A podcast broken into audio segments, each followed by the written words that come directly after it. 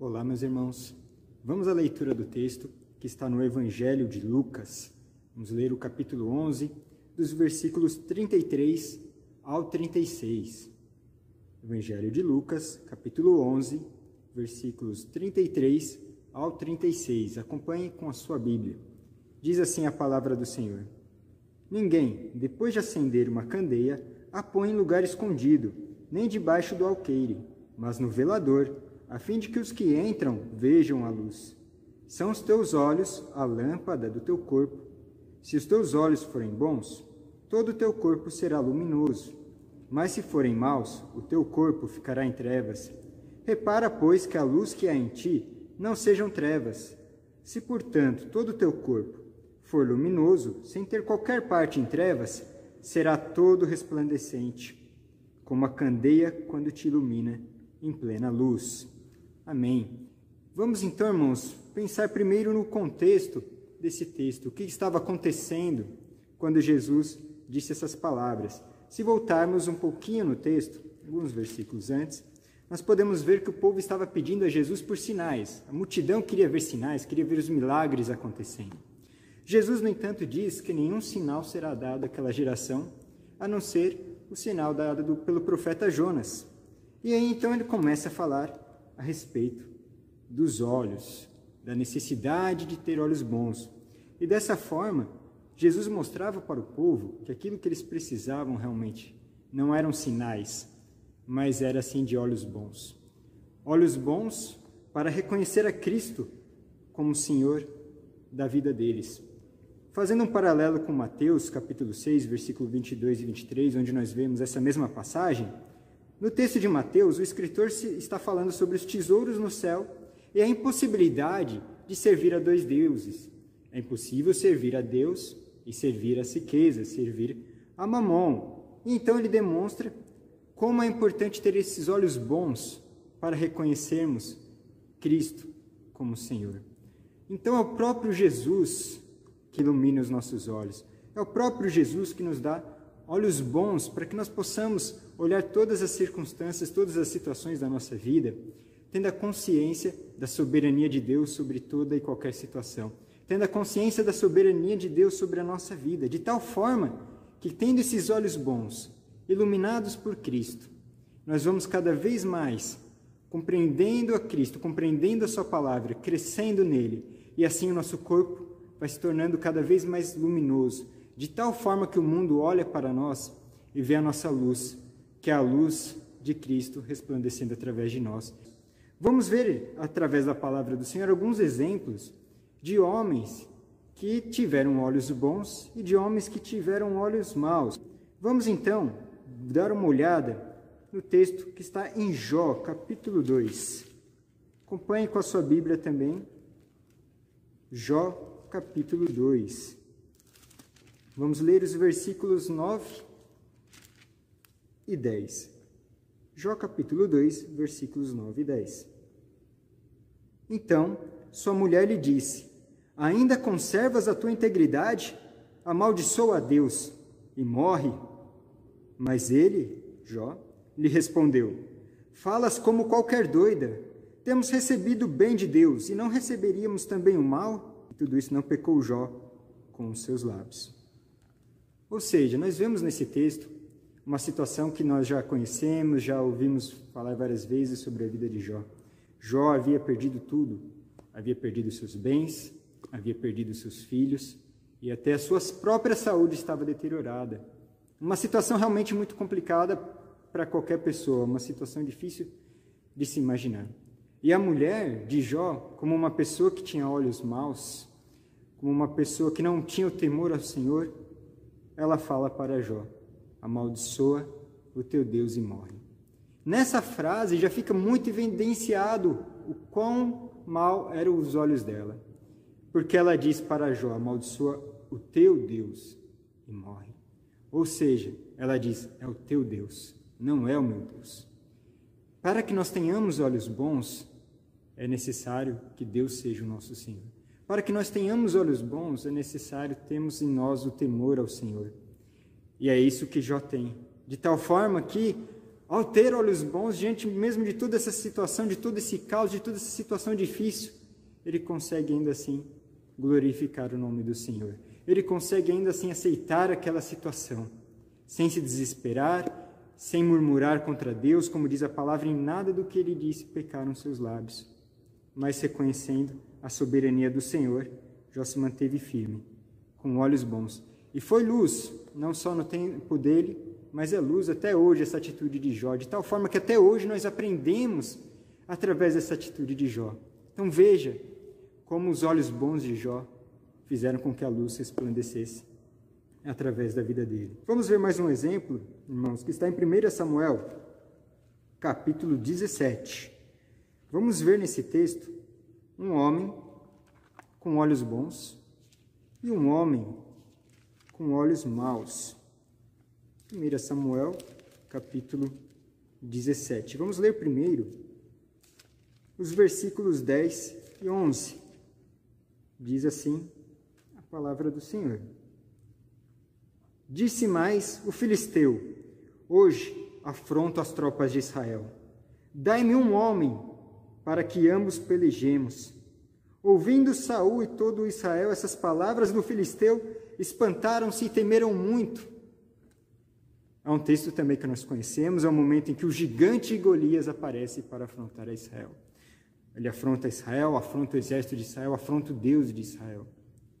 E a reação de Saul e de todo Israel diante dessa afronta foi de se espantar, de temer, eles ficaram apavorados, era um gigante, quem poderia vencer aquele gigante? E Saul seria o homem que teria essa eh, teria essa capacidade talvez de enfrentá-lo dentro de todo Israel, porque a palavra de Deus fala que Saul era o homem mais alto de Israel.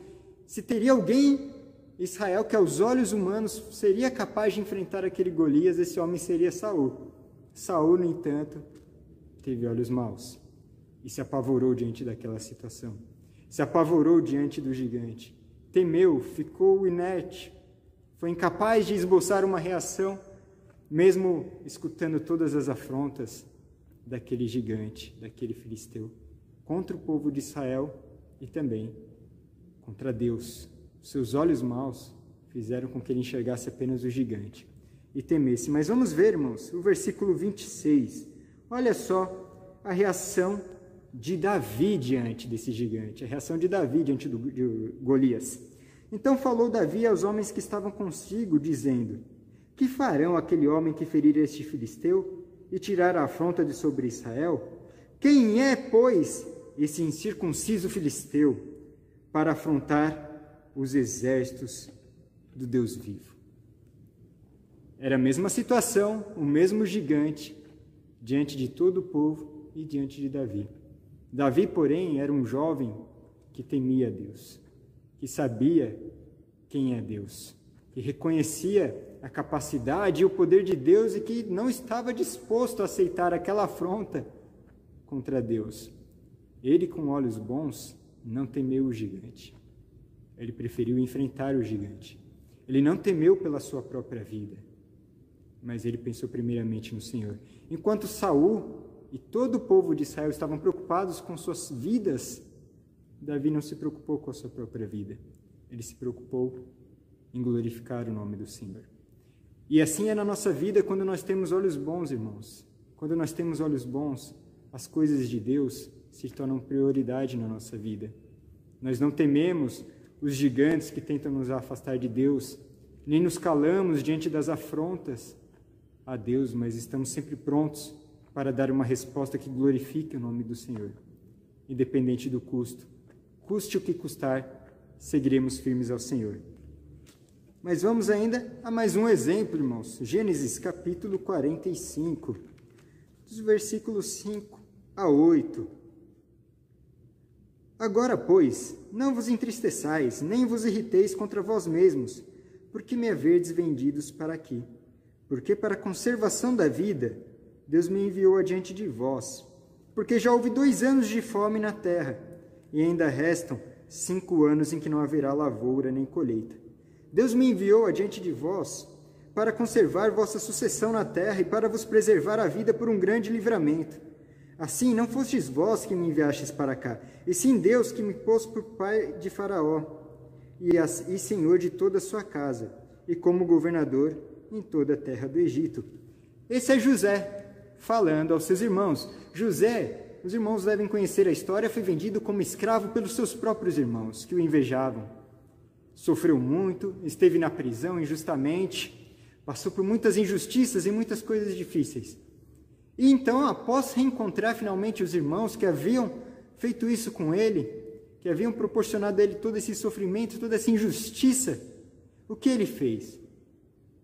Muitas pessoas no lugar de José, com todo o poder que José tinha na, nas suas mãos naquele momento, poderiam querer se vingar, poderiam querer lançar os seus irmãos na, na prisão, ou quem sabe até mesmo matá-los, ao se sentir injustiçado por aquilo que havia sofrido. Mas não. José foi um homem de olhos bons, um homem que reconhecia a soberania de Deus em toda e qualquer situação. Ao ponto que ele disse: Não vos entristeçais, não fiquem tristes. Deus me enviou adiante de vós, no versículo 7, para conservar vossa sucessão na terra e para vos preservar a vida por um grande livramento. Olha só o versículo 8. Assim não fostes vós que me enviastes para cá, e sim Deus, que me pôs por pai, de, por pai de Faraó e senhor de toda a sua casa, e como governador em toda a terra do Egito. José entendia que houve um propósito de Deus naquilo. Entendia que mesmo em toda aquela aflição que ele passou, Deus ainda estava no controle. Deus não havia perdido o controle. Assim como hoje, nos nossos dias, Deus não perdeu o controle. Muitas pessoas podem ficar assustadas diante da pandemia, diante das consequências da pandemia, as consequências na economia, diante do desemprego, diante das enfermidades. Muitas pessoas estão de fato questionando Deus, por que Deus está permitindo isso, onde está Deus? Outros podem até pensar, Deus perdeu o controle, não é possível. Mas não, Deus está no controle. Deus sempre está no controle. Deus sempre é soberano, mesmo nas situações difíceis. E precisamos pedir e reconhecer Cristo como nosso Senhor, para que Ele nos dê bons olhos. Não entramos assim em desespero, não ficamos com medo, não ficamos abatidos com toda essa situação, mas através de olhos bons sabemos e confiamos que Deus está no controle e por isso nós podemos descansar. Quão difícil é, irmãos, ter esses olhos bons. Precisamos ter esses olhos bons diante dos momentos ruins que acontecem na nossa vida olhando para Cristo, pois é dele que vem a nossa luz. Não temos luz própria. Não adianta ter um pensamento positivo, ah, vamos pensar positivo que vai dar tudo certo. Não, nosso pensamento positivo não tem poder. O nosso pensamento positivo não tem como acabar com a pandemia, nosso pensamento positivo não tem como fazer tudo dar certo.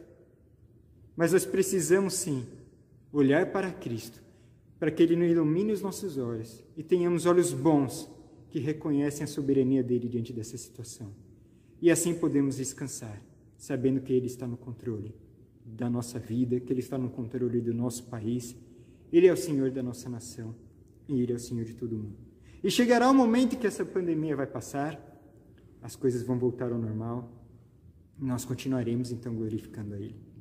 E isso, irmãos, é uma outra questão para a qual nós precisamos de olhos bons. Porque precisamos de olhos bons não apenas nos momentos difíceis, para reconhecer a soberania de Deus, para reconhecer o senhorio de Cristo, não apenas nos momentos difíceis, mas precisamos também de olhos bons para reconhecer a Deus e a sua soberania nos momentos bons. No momento difícil, no momento de dor, muitas pessoas recorrem a Deus, recorrem ao Senhor, pedem ajuda a Ele para vencer aquele momento difícil. E há pessoas que só vão na igreja em momentos difíceis. Há pessoas que se afastam de Deus quando as coisas vão bem, porque pensam que não precisam mais de Deus. Está tudo bem, vou na igreja esporadicamente, ou talvez nem vou. Não se lembra mais de ler a Bíblia, não se lembra mais de orar, não encontra mais tempo para isso, ou motivação para isso, porque as coisas estão indo bem. Não dão a glória a Deus por tudo estar bem. Não conseguem usufruir do momento bom com Deus, glorificando a Deus, fazendo bom uso daquele momento bom. Para isso também precisamos de olhos bons, para reconhecer que Deus é soberano também no momento bom. Que Ele é o Senhor no momento bom, que Ele continua sendo Deus no momento bom, que nós precisamos de Cristo no momento bom, porque Ele é o nosso Salvador em todo tempo. É só Cristo, não podemos salvar a nós mesmos, Ele é a nossa luz, que ilumina os nossos olhos e que faz com que o nosso corpo também seja luz. Vamos ver um exemplo de alguém assim, irmãos? Um exemplo bem conhecido. Vamos lá para Juízes, capítulo 8. Um exemplo, na verdade, de alguém que não foi capaz de ter olhos bons no momento bom. Vamos para Juízes, capítulo 8, versículo 27. Olha só o que diz a palavra do Senhor. Desse peso fez Gideão uma estola sacerdotal e a pôs na sua cidade, em Ofra, e todo Israel se prostituiu ali. Após ela, a estola veio a ser um laço a Gideão e a sua casa. Todos sabemos a história de Gideão, como com apenas 300 homens ele venceu um exército muito maior, confiou em Deus, teve coragem, teve fé e venceu uma batalha que parecia impossível. E olha só o que aconteceu após essa grande vitória. Ele permitiu que os seus olhos fossem escurecidos e assim o seu corpo fosse escurecido e deixou de glorificar a Deus permitiu que fosse feita uma estola sacerdotal, que fosse colocada em sua cidade, e através daquela estola sacerdotal se prostituiu todo Israel, e ela veio a ser um laço para Gideão e a sua casa. Meu irmão, minha irmã, nos momentos bons, nos momentos de vitória, nós precisamos pedir a Deus por esses olhos bons, para que nós consigamos reconhecer a graça de Deus sobre a nossa vida também nos momentos bons para que possamos continuar glorificando a Deus também nos momentos bons, para que nós consigamos seguir o Senhor e dar glória a quem realmente merece toda a glória, que é o nosso Senhor Jesus, no momento bom, no momento de vitória. Não podemos baixar a guarda, não podemos deixar de orar, não podemos deixar de ter uma vida devocional quando as coisas estão indo bem, não, não podemos deixar de congregar quando as coisas estão indo bem. Precisamos seguir firmes, juntos, glorificando ao Senhor. E para encerrar, irmãos, vamos ler um último texto que está no livro de Mateus, Evangelho de Mateus, capítulo 5. Mateus, capítulo 5, versículos 14 a 16. Vós sois a luz do mundo, não se pode esconder a cidade edificada sobre um monte, nem se acende uma candeia para colocá-la debaixo do alqueire mas no velador, e alumie a todos que se encontram na casa. Assim brilhe também a vossa luz diante dos homens, para que vejam as vossas boas obras e glorifiquem a vosso Pai que está nos céus. Com olhos bons, irmãos, olhos que reconhecem a Cristo. Cristo vai iluminar os nossos olhos, vai nos dar a salvação, nos dar a vida. E reconhecendo então Cristo como Senhor da nossa vida, nós vamos progressivamente crescendo no conhecimento da Sua palavra, crescendo na intimidade com o Senhor, de tal forma que o nosso corpo vai se tornando em luz. E de tal forma que o nosso corpo, ao se tornar em luz, o mundo vê essa luz através das nossas boas obras e glorifica ao nosso Pai. Então, o fim disso, o fim dos olhos bons, não é o nosso conforto, não é o nosso bem-estar, mas o fim dos nossos olhos bons, como eu disse anteriormente, também não é um pensamento positivo de que tudo vai dar certo, porque não temos poder sobre isso, mas é justamente reconhecer a soberania de Deus, crescer no conhecimento dele, para que a nossa luz, através das nossas boas obras, ilumine o mundo. E o mundo, então, glorifique não a nós, não nos dê elogios, mas glorifique ao nosso Pai, que está nos céus. Que nós, meus irmãos, sejamos Igreja Presbiteriana de Santo André e você que está escutando e assistindo esse vídeo, que nós sejamos como essa cidade edificada no monte, pessoas com olhos bons, pessoas que têm o seu corpo iluminado por Cristo, pessoas salvas por Cristo e que, em decorrência dessa salvação, produzem boas obras que iluminarão todo mundo, e isso terminará, resultará em glórias para o nosso Senhor. Essa é a razão da nossa existência. Essa é a razão da nossa vida.